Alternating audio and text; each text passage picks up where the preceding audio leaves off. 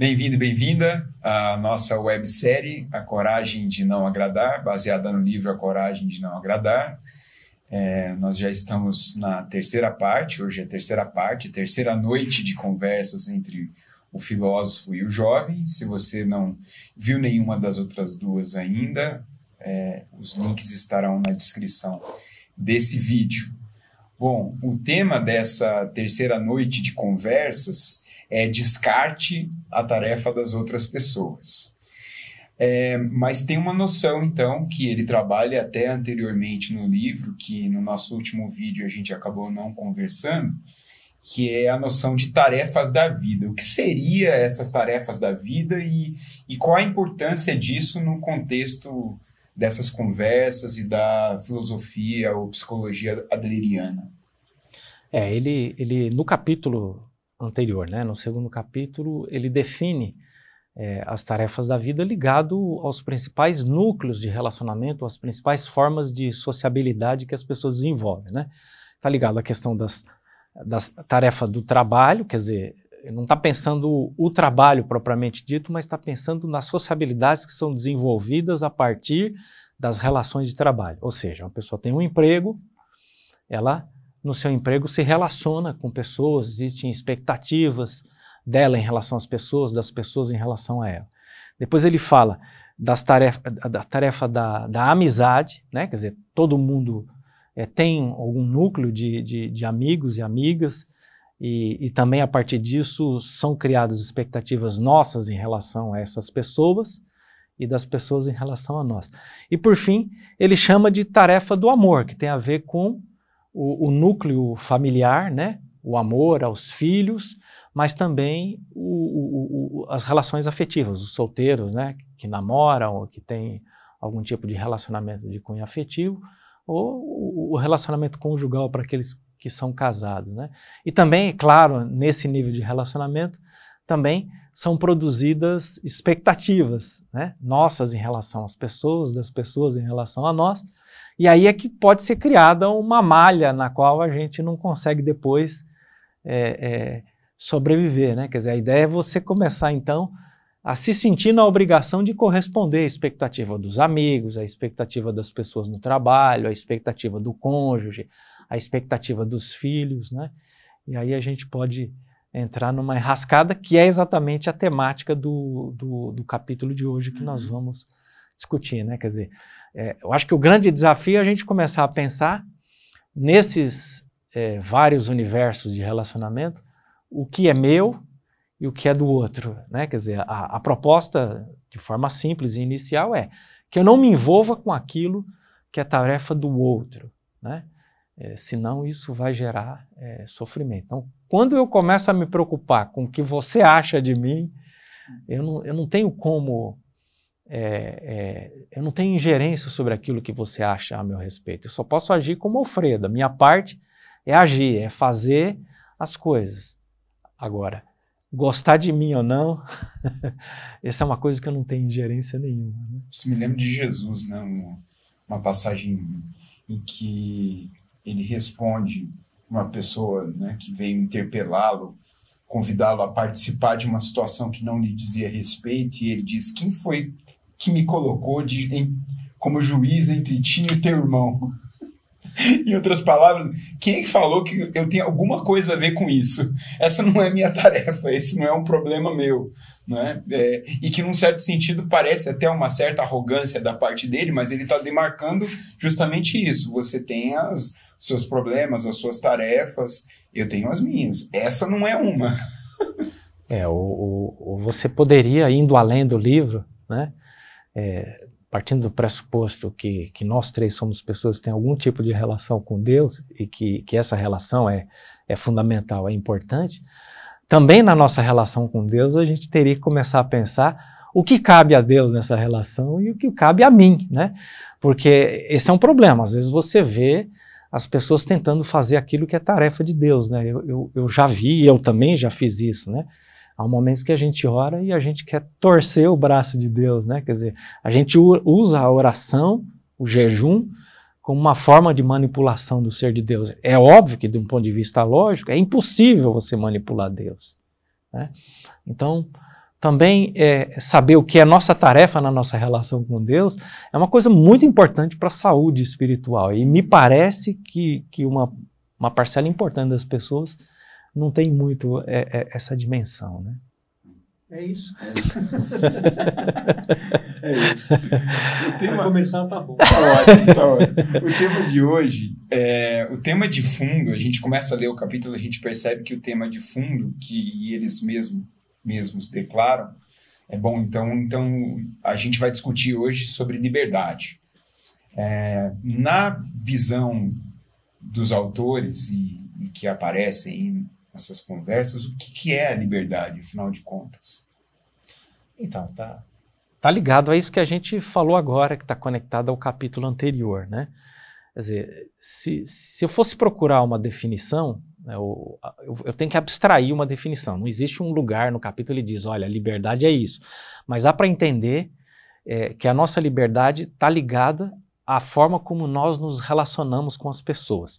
Ou, se a gente quiser usar um, um termo que aparece bastante no capítulo, a gente precisa renunciar o desejo de reconhecimento. Então, é, se a gente voltar, se eu, se eu mantenho um relacionamento é, é, no trabalho e eu, eu estou obcecado por ser reconhecido no meu trabalho, é óbvio que não vai demorar muito tempo para que eu diga, eu não sou reconhecido no meu trabalho. Uhum. Até porque as pessoas, elas, no seu trabalho, por exemplo, elas podem não saber o que é que você está desejando. Né? A mesma coisa no relacionamento familiar, conjugal, né? quer dizer, é, a gente espera que o nosso cônjuge faça algumas coisas, mas na maioria das vezes a gente não diz. E vice-versa. Né? Quer dizer, a gente fica, espera sempre alguma coisa das pessoas e não diz. O, mesmo quando diz, será que a gente tem o direito de, de dizer para a pessoa: você está casada comigo, a partir de agora você é obrigada a fazer isso? Né? Ninguém faz nada porque está tá sendo obrigado, manipulado por outra pessoa. Né? Ou se a gente voltar para os relacionamentos de amizade, né, é, a necessidade de, de, de, ser reconhecido pelos amigos, as coisas que a gente faz para ser, ser reconhecido pelos amigos, certamente isso vai ser um obstáculo para a manutenção dos relacionamentos de amizade, porque também as pessoas não têm bola de cristal, não tem como adivinhar aquilo que a gente tem como expectativa, né? de que forma eu espero ser reconhecido. Então, a saída apontada pelo, pelo autor, ou pelos autores, né, é renunciar a esse desejo de, de reconhecimento. E aí a gente vai precisar discutir isso, porque não é tão fácil assim, né? Não acontece do dia para a noite esse, esse, essa renúncia. Por que, que a gente é tão obcecado pelo desejo de reconhecimento? Assim?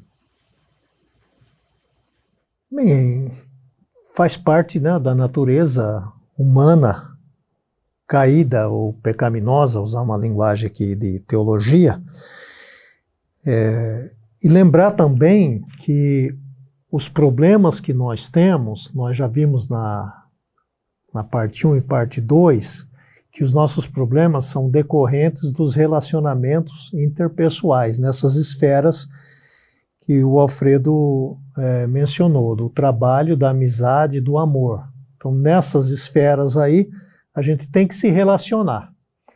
E nesses relacionamentos vão surgir, então, os problemas. E um problema é a respeito da, da, da liberdade. É, que ideia eu tenho de ser uma pessoa livre?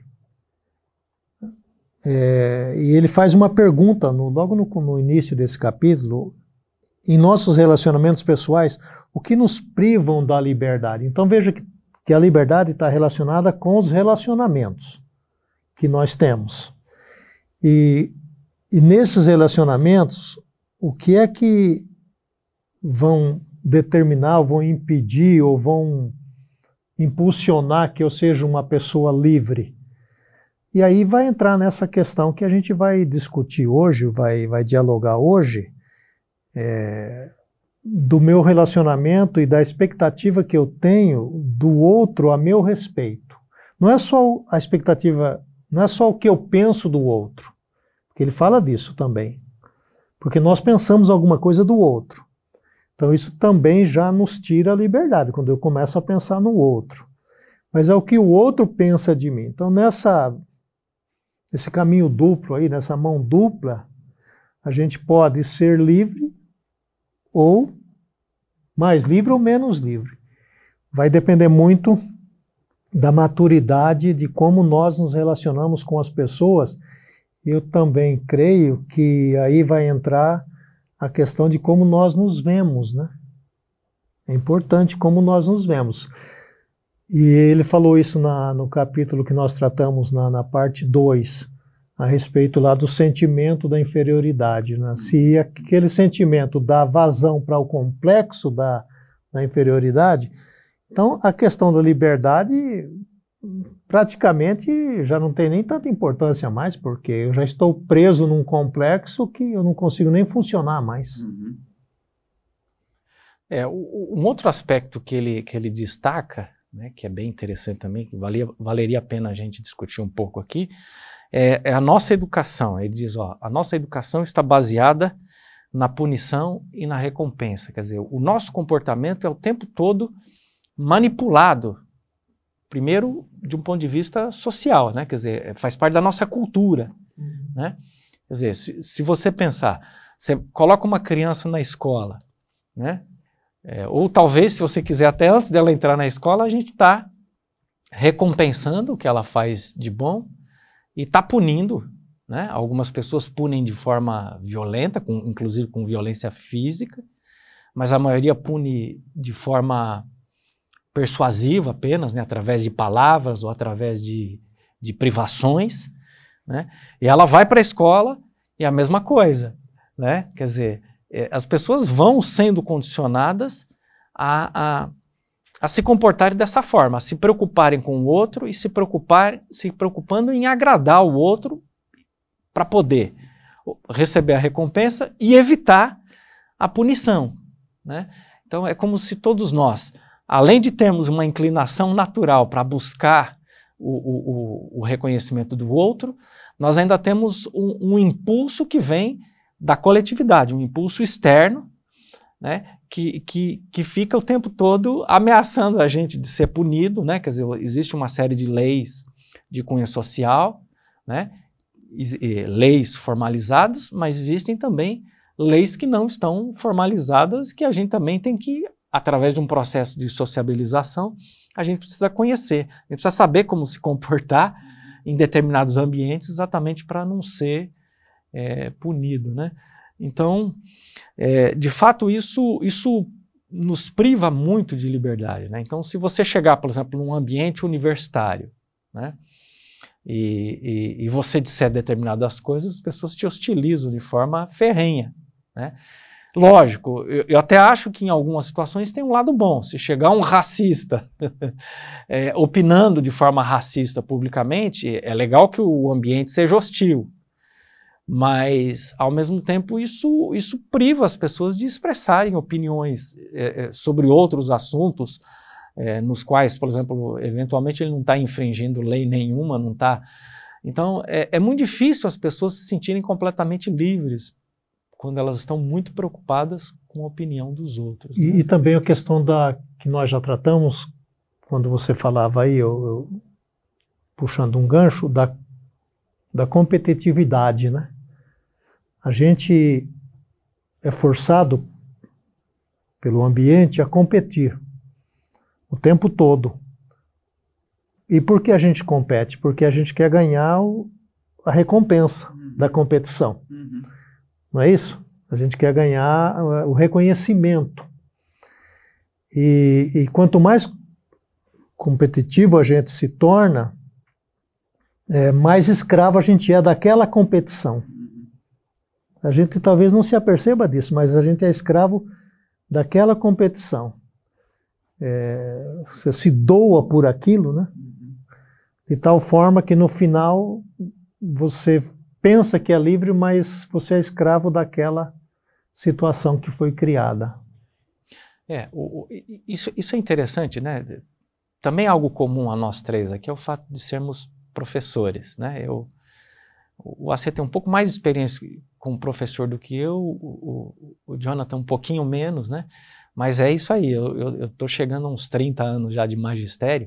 É muito interessante é, você observar, por exemplo, há alunos e alunas que perguntam porque tem dúvida.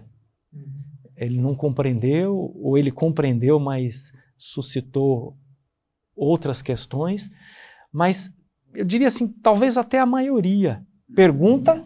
Para mostrar que sabe. Com, é, como uma forma de se projetar socialmente. É lógico, isso é um processo totalmente, na maioria das vezes, totalmente inconsciente. Uhum.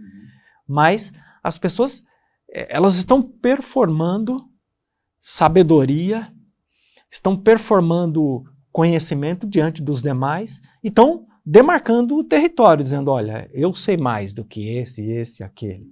Né? Isso, isso é muito comum. Né? Depois de alguns anos de, de experiência com, com professor, a gente percebe isso até porque certamente a gente fazia isso quando era aluno também, né? Agora, eu, exato, nossa, você, falou, a gente fazia isso quando era aluno, eu já me lembrei aqui de algumas situações de quando eu era aluno. É, o ambiente acadêmico, de fato, é, ele é muito propício para projeção do ego, né? Acho que, eu acho que é um outro assunto que a gente poderia tratar depois, porque eu vejo muita correlação de, da reflexão desses autores com o ego. Agora, eu faço outra associação também, a partir disso que vocês dois estão dizendo, na página 146 do livro, ele diz assim: se alguém vive para satisfazer as expectativas alheias e confia, na, confia a vida aos outros, está mentindo para si e estendendo a mentira para incluir as pessoas à sua volta. Eu fiquei pensando, há muitas associações que podem ser feitas aqui. Você tem uma, uma, uma pesquisa e já também uma experiência com é, essa arte da pacificação, né? O pastor como pacificador. Né? É, eu fico pensando que o pacificador, muitas vezes, ele, ele se vê nessa circunstância, né? Ele está ali não para endossar o conflito, nem para reforçar o conflito, mas para mediar. Uhum. Mediar com vistas a tentar resolver esse conflito. Quão grande é a tentação para o pacificador de, de repente, sair bem com todas as partes, agradar todo mundo? Será que ele não se encaixa, não pode se encaixar nisso que os autores estão dizendo aqui também? É, especialmente quando a gente ainda é jovem vamos pensar em termos de ministério, de aconselhamento, até mesmo de terapeuta, né? Que o livro trata disso. É uma tentação enorme.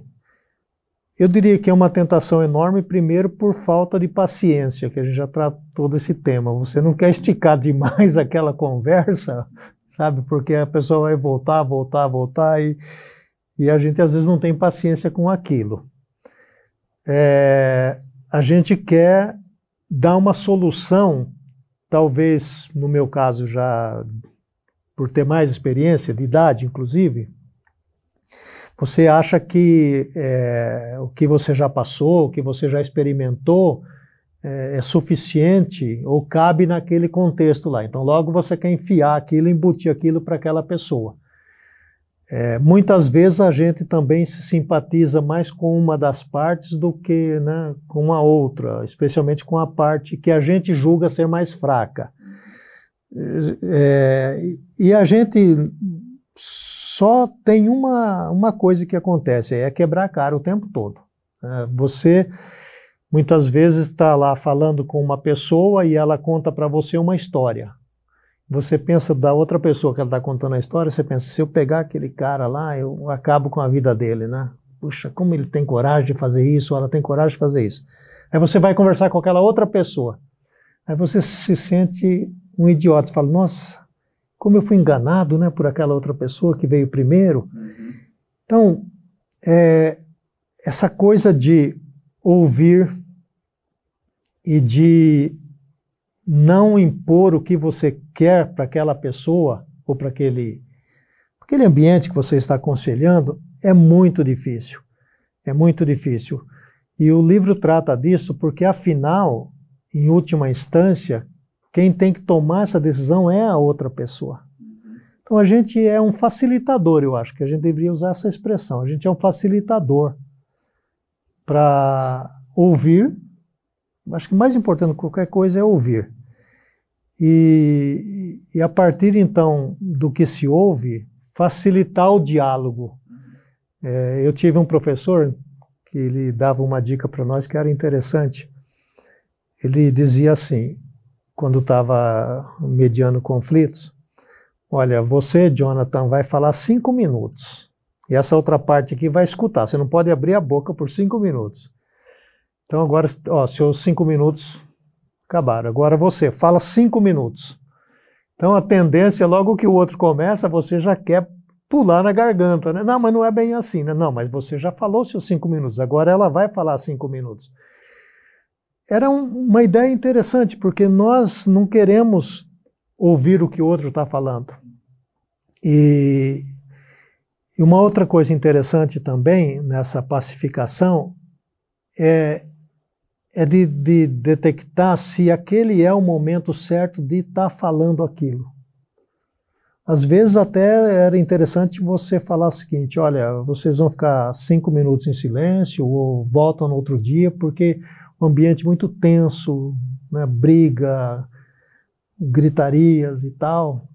Mas é uma, eu diria que é um segredo que, ou, que não se ensina, né? A gente vai ter que aprender a fazer isso. Eu tenho a impressão que a, a, a coragem de não agradar aí, no papel do, do do pacificador, em parte também está em se assumir como facilitador e não como quem vai resolver o problema.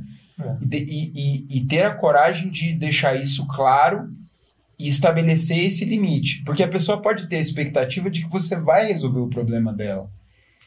Ela tem mesmo isso. É? Porque por, por isso veio para você.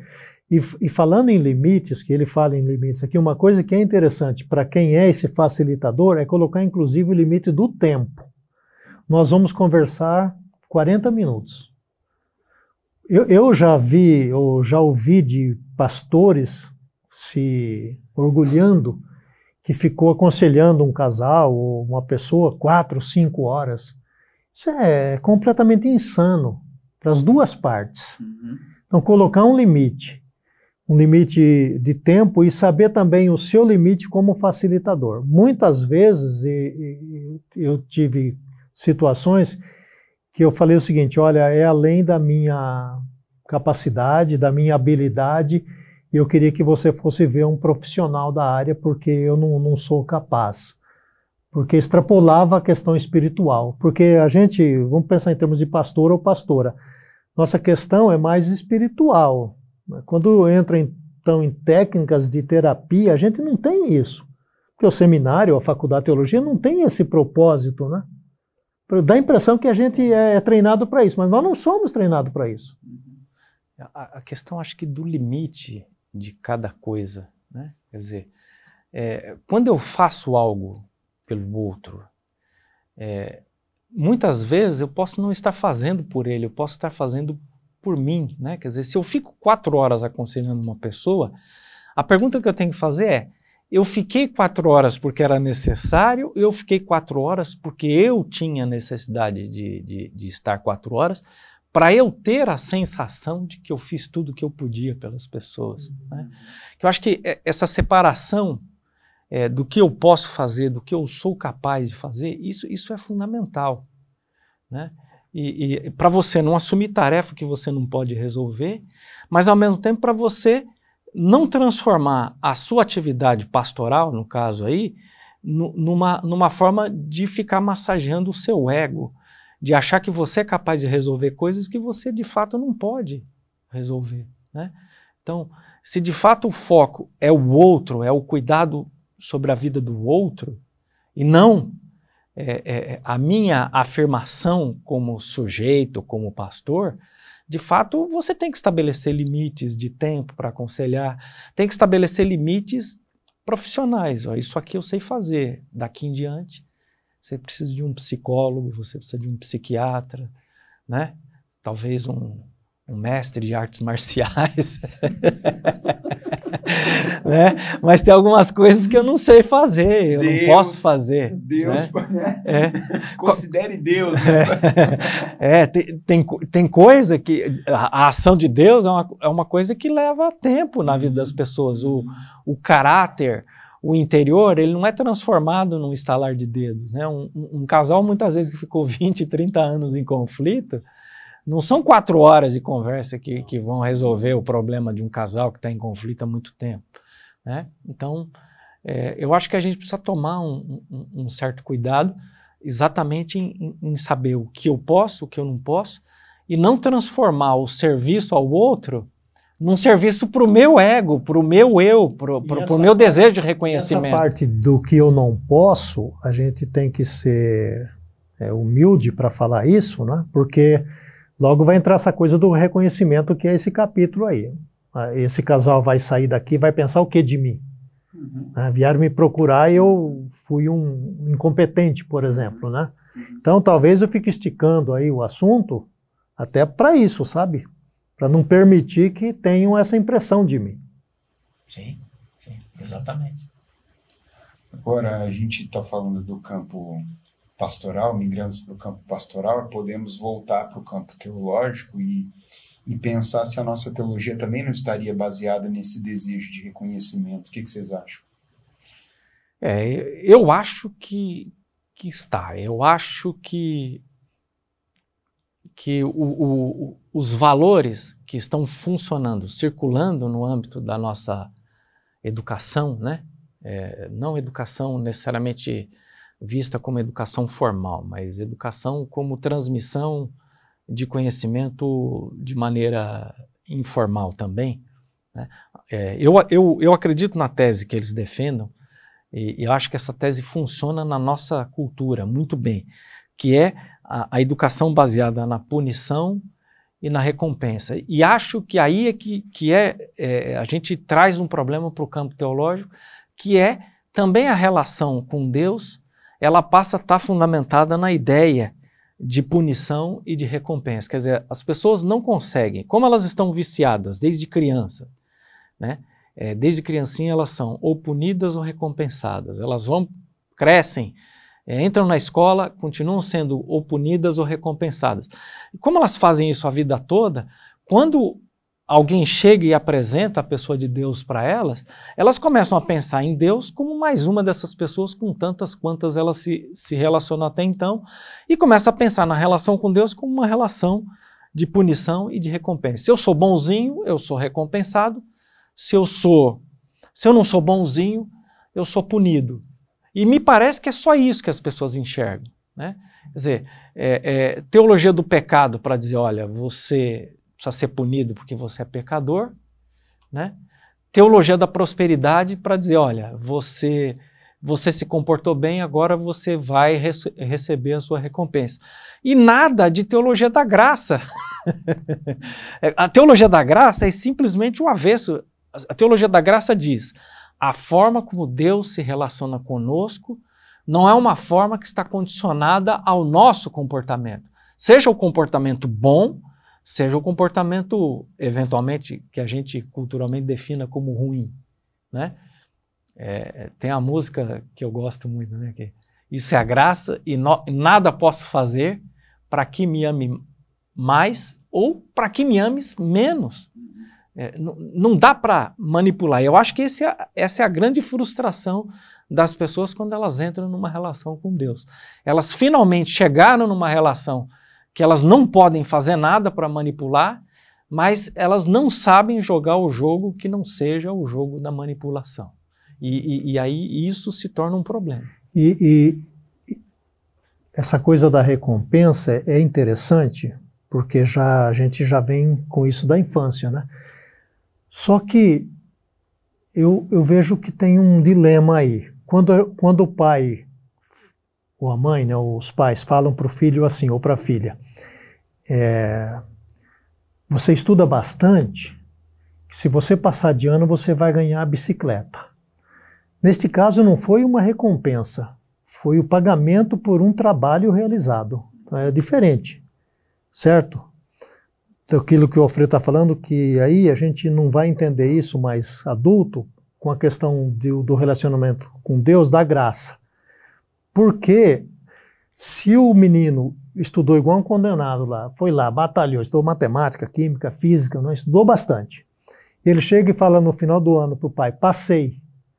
Ele trabalhou. Então, o pai não está dando um presente para ele. Tem uma ideia errada. Ah, meu pai me deu, eu dei um presente para o meu filho porque ele passou de ano. Ele não deu um presente, ele, ele, ele pagou o filho. Né? O filho trabalhou, então merece aquele pagamento.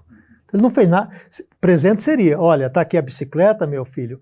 E além do mais, eu vou fazer o seguinte: você ainda vai ficar um mês de férias na Disney. Pronto, esse é o presente. O primeiro foi o pagamento. Quando a gente já então vai se relacionar com Deus, a gente funciona dessa forma aí. Se eu estudar química, física, matemática, estudar bastante, né, Deus vai me fazer alguma coisa comigo. E, e não se entende que Deus não funciona assim. O, o cristão se relaciona com Deus como se Deus fosse o chefe de um almoxarifado. Que lá naquele almoxarifado, naquelas prateleiras, estão cheias de bênçãos lá, certo? Cheias de bênçãos. Então, eu vou me comportar e Deus vai olhar para aquele almoxarifado lá enorme e vai falar: Olha, Alfredo, está aqui, né? Um presentinho para você. Só que tem um dilema aí. Deus, Paulo fala isso né, nos seus ensinamentos, Deus já nos deu todas as bênçãos que eram possíveis serem dadas. Então não tem absolutamente nenhuma bênção que Deus possa dar que já não tenha dado em, que já não tenha dado em Jesus. Se ele nos deu a maior, não tem menor para dar. Só que a gente funciona assim, né? Se eu me comportar, então a gente fica com essa com essa coisa da recompensa. E o contrário também, né? Se eu fizer alguma coisa errada, certamente ele vai ele vai me punir. Essa música que o Alfredo falou, eu acho que remete a uma fala do Philip Yancey, né? Que ele diz que não há não há nada que eu possa fazer para Deus me amar mais.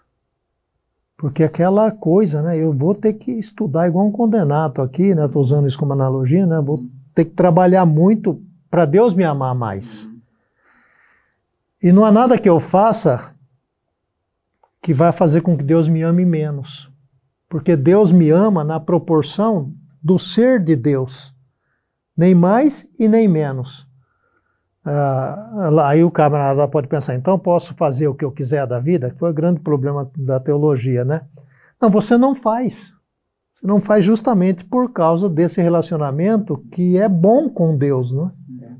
Ou o que você faz é por amor, né? É. é o, o, eu acho que o, o, grande problema desse tipo de relação baseada em punição e recompensa é, é que isso impede que as pessoas se desenvolvam como, como sujeitos, quer dizer, impede que as pessoas desenvolvam maturidade ética.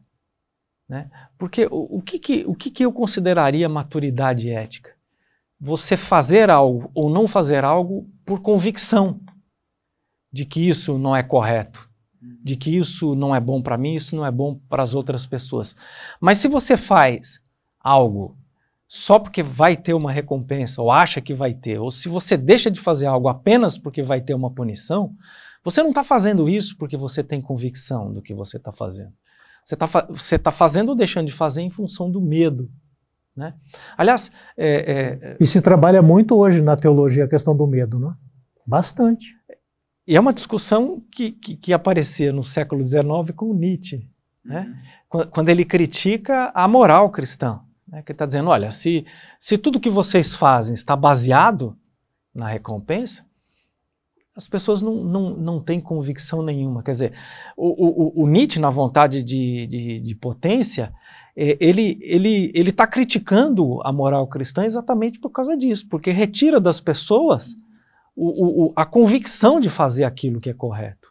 Ou talvez até um instinto que nós tenhamos é, de fazer as coisas corretamente. O instinto vai sendo manipulado é, por uma força é, sobrenatural, né, por um medo de punição. Agora é uma moral baseada numa leitura enviesada dos evangelhos, porque se você olha para os ensinamentos de Jesus, quantos exemplos abundantes a gente não teria? A parábola do filho pródigo, daquele que ficou em casa e acreditou que é, receberia mais amor ou reconhecimento por estar, ele estava ali com o pai, mas ele achava que ele estava acumulando pontos. Uhum. Né? E, e, a resposta do pai é brilhante: tudo que é meu é seu, sempre foi. Você achava que você estava acumulando pontos? A parábola dos trabalhadores na vinha, mesma coisa. Então eu tenho a impressão que nós lemos esses textos, mas a gente não consegue introjetar justamente porque a nossa mentalidade ela é da punição e da recompensa e a gente não percebe que Jesus rompeu com isso definitivamente. Né? Não só rompeu pelo sacrifício na cruz e disse está consumado, mas rompeu antes, rompeu, ele vinha rompendo. Ele, a, a, o, o estar consumado é a obra final, né? mas antes ele já vinha ensinando que essa ruptura está aí, ela está posta. Então, mas isso só evidencia a ideia dos autores no capítulo do, do livro de que a nossa cultura está tão viciada na, na, na, na questão da, da recompensa e da punição que mesmo quando você pega um texto bíblico que aponta numa direção inversa, as pessoas ainda continuam funcionando uhum. na lógica da punição e da recompensa. Uhum. Né? Eu concordo com você, há muitas evidências no Antigo, no Novo Testamento, né? É, mas principalmente no Novo Testamento, há muitas evidências que dizem que a relação com Deus não funciona dessa forma. Né? O próprio Deus diz isso. Vamos pensar assim, né? A Bíblia escreve, mas é a palavra de Deus. Né? Estou falando a Bíblia toda com a palavra de Deus, não é isso que estou falando. Falando que os textos registram Deus falando, né? Uhum. O próprio Deus falando. Não é assim, né? É, filho, filha minha, dá-me o teu coração, né? É, é ele não está falando dá-me né, o teu sacrifício. Aliás, ele condena né, o sacrifício, dá-me, é, sei lá, porque o que, que Deus quer? O coração, que seria então, né, você trabalhou isso outro dia, os, nosso ser, né? Uhum. É, o que que Deus quer de mim? Ele quer o meu ser. É, e para ter relacionamento comigo, é, porque em tese Deus não precisa de absolutamente nada do que eu poderia oferecer. O que, que eu poderia oferecer para Deus? E essa essa ideia é muito forte na, na, na igreja hoje, é muito forte de, de você tem que fazer para poder ser merecedor. Né? Veja, talvez até imperceptível, as pessoas não se apercebem disso. Veja quantas atividades, se você, eu sou mais velho que vocês nesse sentido, de igreja também, no passado não tinha tantas atividades nas igrejas. Tinha ali o culto, um, um estudo bíblico durante a semana é, e parava por aí. Hoje tem igrejas que funcionam basicamente como um posto Ipiranga. Né? ela está funcionando 24 barra 7. Não resta tempo para desfrutar. Exatamente. Para nada. Você não tem, você não tem folga para ser você. O tempo todo é na igreja. E aí, o, isso é coisa do capeta. Porque não é? quando você não está com esse envolvimento ativo 24/7 na igreja, que sensação você tem? Porque isso é passado do púlpito. Que sensação você tem? Eu não sou um bom cristão.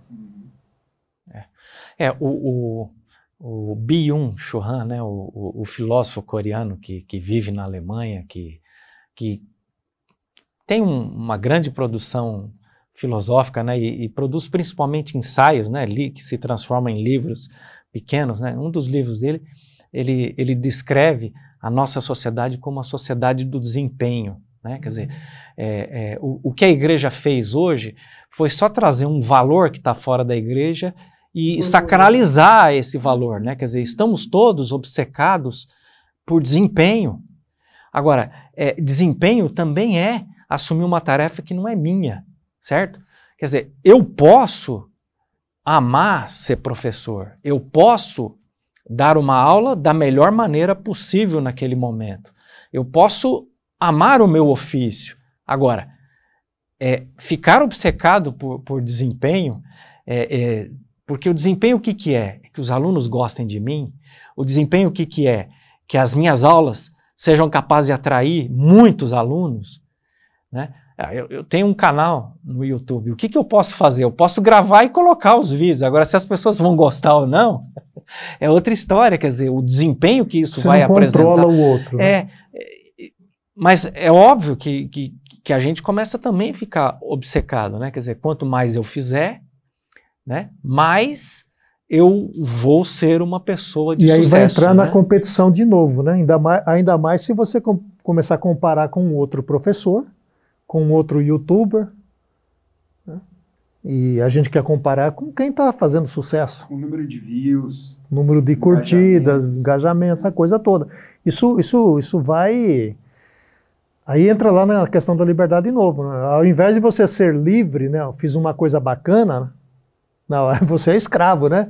Fiz isso, mas, puxa, ninguém está falando nada? Uhum. Ninguém elogiou ainda? É, não apareceu em nenhum lugar, né? É, então, a solução é foca no que você pode fazer. O que, que você pode fazer? Você pode gravar um vídeo e postar. O que, que você pode fazer? Você pode dar a melhor aula possível. Lógico que a melhor aula, a minha melhor aula possível hoje, é, é, pode não ser uma excelente aula, né? Pode ter fatores internos ou externos Sim. que impedem que essa aula seja maravilhosa. Mas se eu fiz o melhor que eu podia, eu tenho que ficar tranquilo, não é isso? isso. Quer dizer, ou seja, você começa a simplesmente colocar como foco aquilo que é tarefa sua, né? Qual é o seu papel diante de Deus? Amar a Deus. Qual é o papel de Deus nessa relação? É me amar é me aceitar graciosamente. Uhum. Eu não posso fazer nada para manipular Deus. Agora eu posso amar Deus. E, e, eu acho que a menos que eu ame Deus, ame de forma sincera e verdadeira, não sai para nada uma relação com Deus. Uhum. Eu não posso ter medo de Deus. E nem a teologia, né? É, o conhecimento, essa coisa que ensoberbece tanto, né? essa busca é, desenfreada é, por um conhecimento que, que nos satisfaça, por uma forma de, é, de raciocínio, de compreensão que nos satisfaça. De nada adianta, e Paulo disse isso muito bem em 1 Coríntios 13, né? fora da casa do amor, o conhecimento, as línguas, tudo é, é, é inútil. Agora, a gente entra já num aspecto, e eu nem vou trabalhar isso como pergunta, porque já está respondido aí, vocês já trabalharam, que a gente rompe o ciclo da punição e da recompensa através da divisão de tarefas. Eu só queria fazer duas citações e aí deixar para vocês comentarem. É, tem uma, uma, uma, questão que ele diz na página 136, que, que é correlata a isso que você estava dizendo, Alfredo. Ele diz assim: tudo que você pode fazer em relação à sua vida é escolher o melhor caminho em que acredita. Ou seja, isso é sua tarefa. O que as pessoas pensam do que você fez com a sua vida é tarefa delas. Hum. Então, essa é a ideia da divisão de tarefas que rompe com o ciclo de. É, com o ciclo de punição e recompensa. E tem um, uma passagem em Gálatas, que eu estudei esse final de semana e depois conversei com o AC na live. É, Gálatas 6,5 diz o seguinte: cada um precisa assumir o compromisso de fazer o melhor com a sua vida. Então, Paulo está chamando a responsabilidade. E nesse, e nesse texto é interessante que ele, que ele utiliza o exemplo do trabalho. Ele diz assim: se você se focar no seu trabalho, você entendeu qual é a sua missão, qual é a sua tarefa da vida. Se você se focar no seu trabalho, importará menos não só o trabalho das, pessoas, das outras pessoas, mas importará menos o, a comparação. Você já não vai se comparar tanto e já não vai se preocupar tanto com o que elas estão achando, com o que elas estão pensando, que é a ideia que os autores trabalham aqui como tarefa dos outros. Gente, e, e me parece que é uma fonte de angústia permanente para nós é essa. Nós tentamos fazer da melhor maneira o nosso trabalho, como exemplo, eu vou dar a melhor aula possível. É, Passei o dia inteiro preparando essa aula que eu vou dar amanhã. Mas a fonte de angústia, além de você fazer bem o trabalho, é ficar imaginando o que é que os alunos vão comentar, o que, é que eles vão pensar daqui. Que é a tarefa deles, não nossa, né? É, e, e, a melhor aula possível, por isso eu estou dizendo a melhor aula possível, uhum. porque, por exemplo, já aconteceu, eu, eu, comigo aconteceu, eu já era professor, é, o meu filho ficou internado 20 dias e eu tinha que dormir no hospital e não tinha uma cama para dormir. Então eu passei 20 dias dormindo sentado. Aí quando amanhecia, eu ia para casa e a minha esposa ia para o hospital. Só que quando eu chegava em casa, eu tinha uma filha que tinha quatro anos de idade. E o hospital não aceitava que a esposa ficasse à noite. Então, teve dia que eu, que eu fui dar aula é, sem dormir à noite, é, precisando cuidar a maior parte do dia de uma criança, né? Num estado emocional deplorável, porque eu estava muito preocupado. Eu, de fato, meu filho chegou numa situação que ele tinha um risco de, de vida. Né? Então, é uma coisa você dar aula numa circunstância dessa. A melhor aula para uma pessoa que está passando uma situação assim é diferente de uma pessoa que está bem, que está estável, que está todo mundo saudável. Né? Ou seja, é, é óbvio. Agora, o que a gente tem que saber é ter consciência do que está acontecendo internamente, o que está acontecendo externamente, e saber que o seu melhor hoje ele também está limitado pelas condições internas e externas, uhum. né? E a gente aprender a lidar com isso. E que o outro não sabe, né? E que o outro não sabe. e se você ainda quiser tornar a coisa mais complexa, você pode levar em consideração o que ele já disse, os autores disseram anteriormente, da singularidade de cada sujeito, uhum. né? Quer dizer, eu sou eu e as minhas circunstâncias, né? Quer dizer, eu fui criado num lugar, eu tive uma educação, eu tive determinadas oportunidades acadêmicas. É, há uma série de particularidades sobre a minha vida que permitem que eu faça mais ou menos bem algumas coisas e que impedem que eu faça uhum. até razoavelmente tantas outras. Uhum. Né? Então, se eu começar a me comparar com, com, com o outro, é, a maior parte do tempo eu vou quebrar a cara. Vai perder. As pessoas vão sempre saber, ou quase sempre saber fazer as coisas melhor que eu. Eventualmente, eu posso saber fazer melhor uma coisa do que o outro. Né? Então, se eu chegar aqui e falar assim, eu vou me comparar com o Jonathan. Nossa, sou, mais velho, tem mais tempo de magistério, olha aí, estou ganhando. Aí fala, bom, então vamos discutir agora é, fôlego capacidade para correr. Acabou, já ganhou. É, quer dizer, isso é só um exemplo de como esse jogo é assim: você ganha, você perde. Se você vai se comparar o tempo todo, uhum. mesmo que a comparação seja com a mesma pessoa. Uhum. Né? Se você puxa para um terreno, você se, se, sai melhor. Se você vai para outro terreno, você leva uma goleada. Uhum. Mas, Alfredo, a gente se é uma isso. competição, é isso. Se, é. se a gente pensa que nós somos companheiros, isso. Então a gente está se apoiando um no outro. Diz, Pô, Alfredo, nisso daqui eu, não, eu preciso reconhecer. Vou falar sobre Foucault, eu preciso. Vamos lá, Alfredo. Eu preciso reconhecer a minha deficiência. Eu não tenho tanta leitura de Foucault quanto você. Não é nenhum sentimento de inferioridade, é um fato. É? Então eu vou aprender com o Alfredo. E vice-versa. Quer dizer, não é, um, não é uma competição, né? Se é uma competição, é, chega a ser ridículo eu tentar competir com alguém que estuda um autor há décadas e eu comecei a ler ontem, por exemplo, né?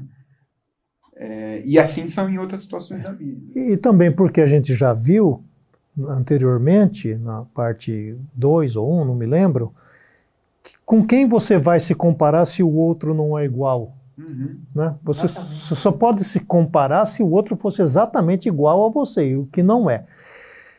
E quando eu li aqui o texto para essa nossa nosso encontro, uma coisa também que me veio à mente nesse, nesse aspecto da competição, do reconhecimento, é um ensinamento bíblico que a gente quase não toca, mas deveria, é que todos nós compareceremos diante de Deus, todos nós.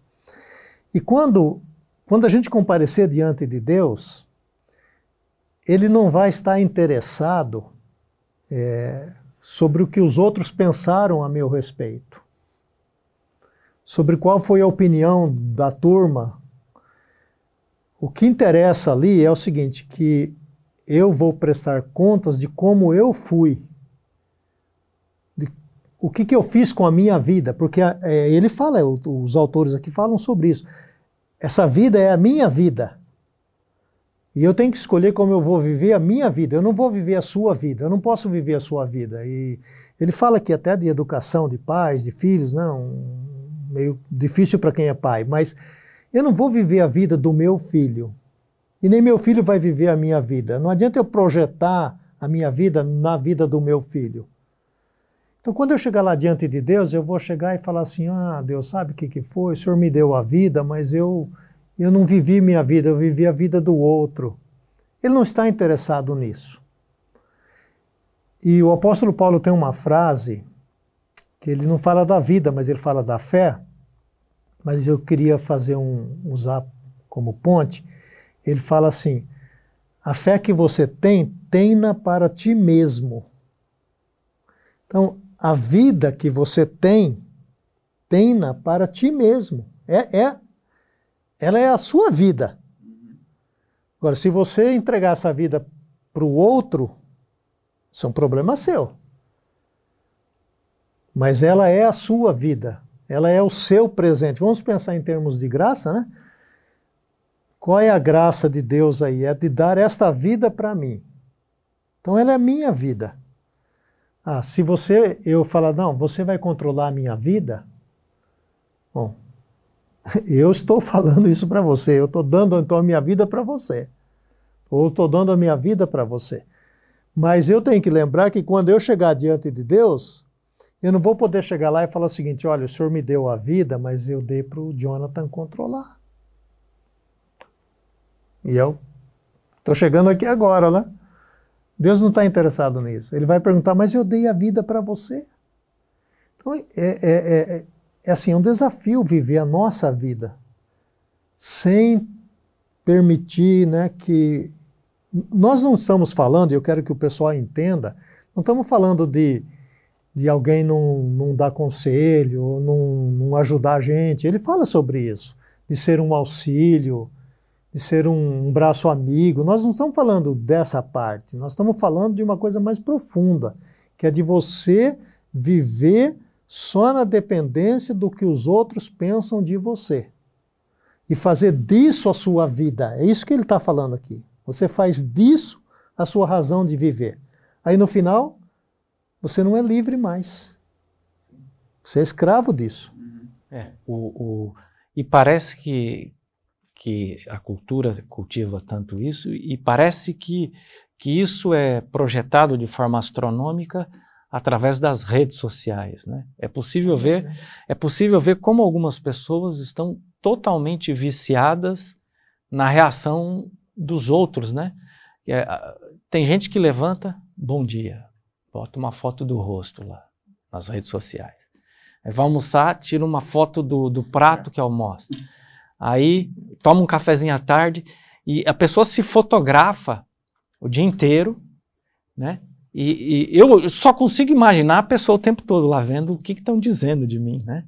Qual é a reação das pessoas? Os elogios, né? A, a, o, o, as redes sociais estão produzindo o, o que eu denomino de mendigo afetivo. As pessoas literalmente estão mendigando afeto através das redes sociais. Por favor, Olha para mim, por favor, me elogie, me diga alguma coisa, pelo amor de Deus.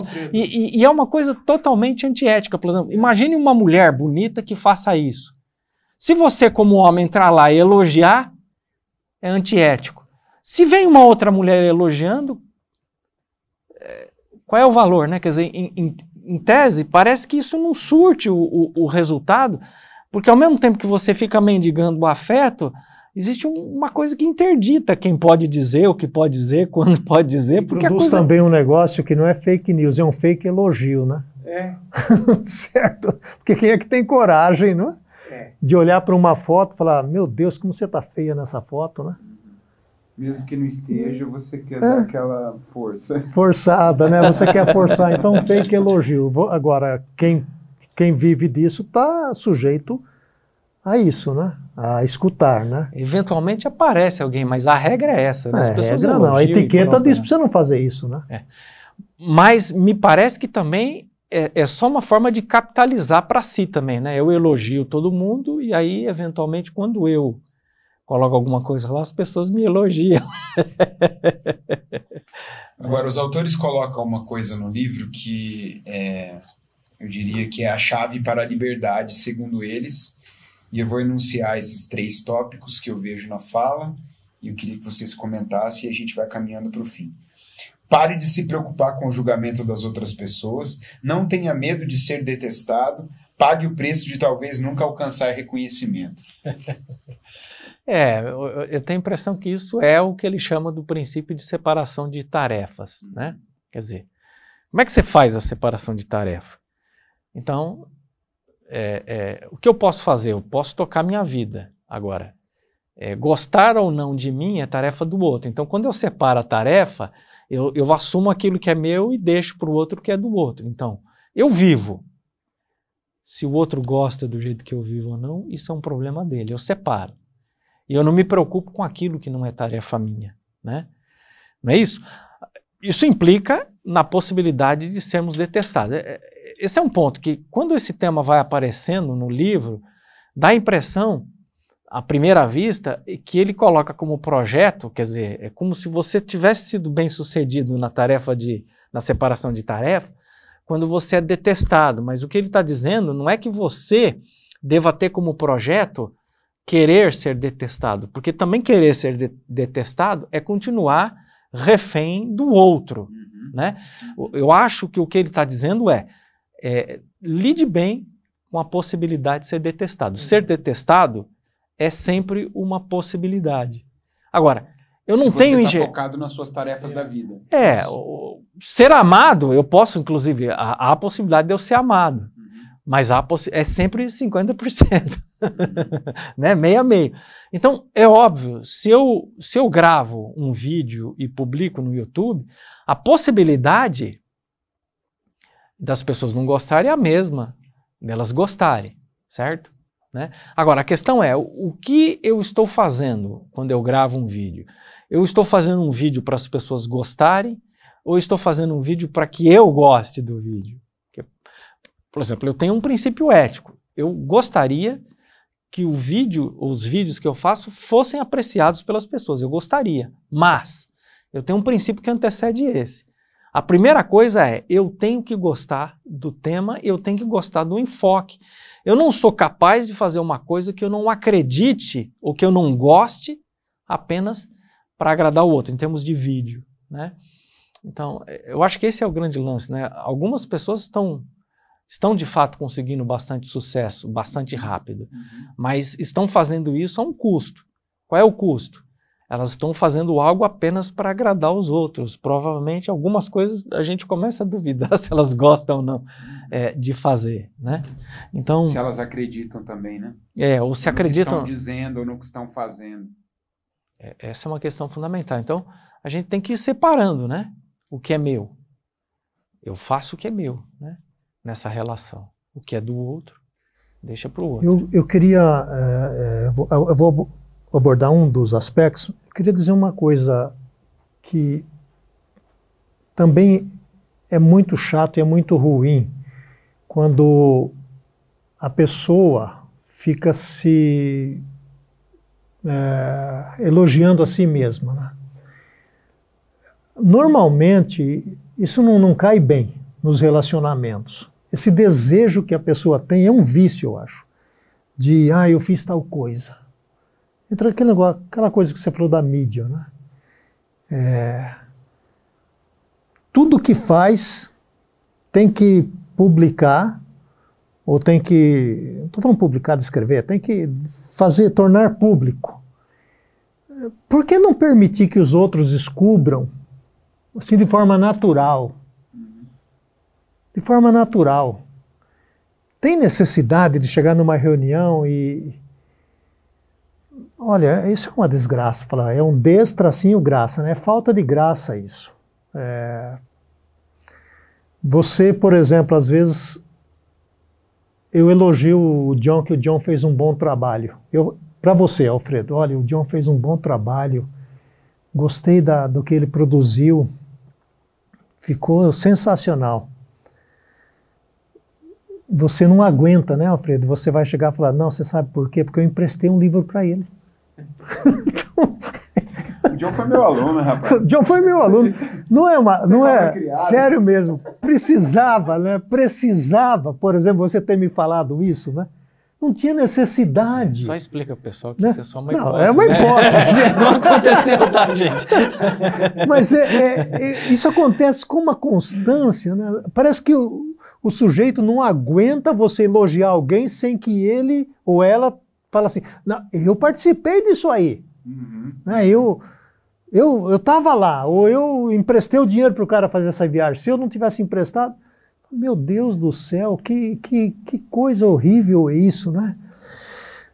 Ah, daquilo que você destacou, ele fala assim: eu não estou dizendo que o Alfredo falou também, eu não estou dizendo que você deve viver para ser detestado, porque dá a impressão assim, então agora eu vou, vou viver uma vida miserável, vou, vou ser um carrasco, vou viver com um chicote na mão, vou fazer tudo para ser detestado. Não, isso não é o alvo da vida. Até porque na, no encontro anterior nós falamos do companheiro, né? O outro não é meu inimigo, o outro é meu companheiro. O outro não é o que está competindo comigo para ser o melhor professor da faculdade. O outro é o meu companheiro, minha companheira nessa mesma luta, nessa mesma jornada. Então ele está dizendo: eu não estou dizendo que você deve viver para ser detestado, nem estou recomendando que se pratique o mal para ser detestado. Por favor, não entenda assim, porque era o que o jovem estava entendendo aqui. O jovem que estava em diálogo com ele estava entendendo. Bom, então agora eu vou praticar o mal todo mundo no meu emprego vai me detestar. Não, não é isso. Eu vou fazer o meu melhor, eu vou produzir, eu vou pintar a minha tela lá, certo? Você vai escrever o seu artigo, vai fazer a live, nós vamos estudar para fazer isso, vamos estudar o tema, vou concordar com o outro como que vai ser isso. Nós vamos fazer o nosso melhor. Até porque eu escrevi aqui uma hora aqui da motivação, né? Porque tudo vai cair na motivação. Com que motivação estou fazendo essa live? Com que motivação eu estou fazendo esse sermão? Se a gente pegar pela teologia reformada, por exemplo, a gente vai entender que o alvo último da nossa vida é fazer para agradar a Deus. Então não é o, o fruto que vai agradar a Deus, é o processo todo. Porque senão seria um equívoco. Ah, fiz um sermão e ninguém me elogiou. Ah, eu me sinto então um cara mais miserável do mundo. Ninguém me elogiou. É como, como arte, né? As é. pessoas se preocupam é, com o resultado da arte. Mas é o processo, Alfredo. Você pinta um quadro e, e o foco está no resultado, se esse quadro ficou bonito ou não. E as pessoas esquecem que o mais importante no processo é o processo. Quer dizer, o mais importante num quadro é pintar o quadro. É o que você experimenta enquanto pinta o quadro. Né? É, é, o processo de criação, de criatividade, que é inclusive o processo que, que nos coloca é, é, no, no, universo de identidade com o divino. Né? O livro do Gênesis define Deus como sendo um ser criativo. Né? Quer dizer, quem é Deus? No princípio, criou Deus. Deus cria. E depois ele define o ser humano como imagem e semelhança de Deus. Então, quando nós estamos criando, é, nós estamos identificados com Deus. O ser humano que não cria é um ser humano que está privado da sua humanidade e também da sua divindade, né? o que há de divino nele. Né? Então, é, é, é fundamental o processo. Outra coisa que eu estou lembrando que ele diz que faz parte do processo de separação de tarefas e que tem a ver, que também é o caso de nós três aqui, que somos pais, né? que é para a gente parar de tentar manipular o comportamento dos outros, né? E, e como é comum que pais, que mães manipulem de forma bastante deliberada o comportamento dos seus filhos. Né? E, e, um dia eu fiquei muito triste, porque num, num, num comércio aqui da cidade, é, eu conheci uma moça e, e, quando, quando eu me identifiquei como professor, né, professor de História na, na Universidade Estadual de Londrina, essa pessoa me disse que queria muito fazer graduação em História. E eu vi que ela era jovem, falei, por que você não faz então? É óbvio, né? E ela falou assim, ah, os meus pais não querem que eu faça História, eles querem que eu faça uma coisa que dá mais dinheiro aquilo me feriu de, de, de, uma maneira tão grande, não porque ela não foi fazer história, mas porque ela não podia fazer história, porque os pais dela não queriam que ela fizesse história. Projetaram outra coisa para ela, né? É, eu sei que, que, que, pai e mãe não faz isso por mal. Eu sei que o pai e a mãe dela não fizeram isso por mal. Mas é, e eu, é óbvio, quando eu vejo uma coisa dessa, eu já volto para dentro, né? Começo a falar, e aí? Como é que eu me comporto em relação aos meus filhos? Uhum. Eu manipulo a esse ponto os meus filhos? Uhum. É, porque também é fácil, você acusa sempre muito rápido o, o, o, a manipulação do outro, né? É difícil você tomar consciência de quando você está sendo manipulador, é difícil você ter consciência do seu papel enquanto manipulador, né? Então, esse é um cuidado que todos nós temos que ter, né? É um cuidado que eu fico tomando, é muito difícil. É, esse livro, esse livro aqui tem ajudado a, a, a, mim especialmente. E essa é segunda leitura que nós estamos fazendo do livro, né? Já lemos uma vez, estamos lendo pela segunda vez. Mas eu vou, falei para o Jonathan outro dia, eu vou quase que tornar isso aqui uma segunda Bíblia para mim, porque eu tenho muito dessa coisa aí, sabe? O cara está me contando um problema, e, tem um determinado momento da narrativa do sujeito lá que eu já não estou escutando mais, que eu já sei a solução, entende? Então eu falo, puxa vida, esse cara não viu ainda esse negócio, né? Então eu, eu já, já, né? Já é, sei a solução. Mas, mas isso, isso é típico da pessoa como você é, de mentalidade prática, né? Não é? É assim, o, o, isso é um traço do, do, do, é o seu modo de ser. Você é prático, né? É objetivo, tá bom? Eu, é, Poderia ouvir, poderia ouvir por duas, três horas, mas vamos solucionar o problema. Eu estou dizendo porque eu tô dizendo porque eu também tenho. A narrativa vai me cansando, entende? Então eu já falo assim, não, tá, tá bom, tá. No telefone então sou pior do que pessoalmente, né? E, e esse livro está me ajudando nesse sentido de que, sabe, eu não tenho que dar a solução para o cara. Posso, quem sabe, ele fala isso, né? não é me ausentar disso. Até porque a Bíblia fala da solidariedade, do companheirismo. O texto que você leu de Gálatas é, fala para a gente, em determinado momento, fala para carregar os nossos fardos, mas também fala para carregar o do outro. Então, que momento eu vou carregar, ajudar a carregar esse fardo desse companheiro nessa jornada e nessa longa estrada da vida, aí, como dizia lá o, o, Zé Rico e o milionário, né? Mas não, não se meter, não, né? Não como assumir a tarefa não, dele, não como, como assumir. parte da minha. Isso. Parte aí da sim, minha aí é sim. ajudar você a carregar o seu Isso, fardo. aí está bem é definido. É Acho que você resumiu bem. Essa é a minha tarefa. Uhum. É parte da minha tarefa ajudar esse camarada. Se ele quiser ajuda, né? Tem Exato. que deixar claro isso aí Exato. também, né? É. Porque às vezes tem gente que não quer, né? Tem gente que resiste. que quer alguma outra coisa. Pede ajuda, mas querendo uma outra coisa, não necessariamente a ajuda que ela precisa. Né? Bom, é, com isso a gente vai encerrando essa. Estamos bem? Tranquilos? É, já. Com isso a gente vai encerrando essa terceira parte da nossa websérie Coragem de Não Agradar. Temos outras duas partes ainda. O Alfredo falou sobre o canal dele. Você quer dar o endereço para o pessoal? A gente vai colocar na descrição também aí o canal do Alfredo, mas. É, é, é bem simples. É o, o, meu nome e meu sobrenome, Alfredo Oliva. Né? Eu falo sobre, sobre arte, sobre religião, sobre filosofia, sobre teologia, sobre aqueles temas que são temas do meu interesse e posto vídeos sobre coisas que eu tenho algum conhecimento e tal. Né? Então. Se vocês também quiserem visitar o meu canal, quiserem conhecer o que eu faço, seria bem legal. Bacana. Então, se você gostou disso que você assistiu, eu peço que você curta aí esse vídeo e compartilhe também o link com outras pessoas, abençoe outras vidas e a gente se vê numa próxima, se Deus quiser.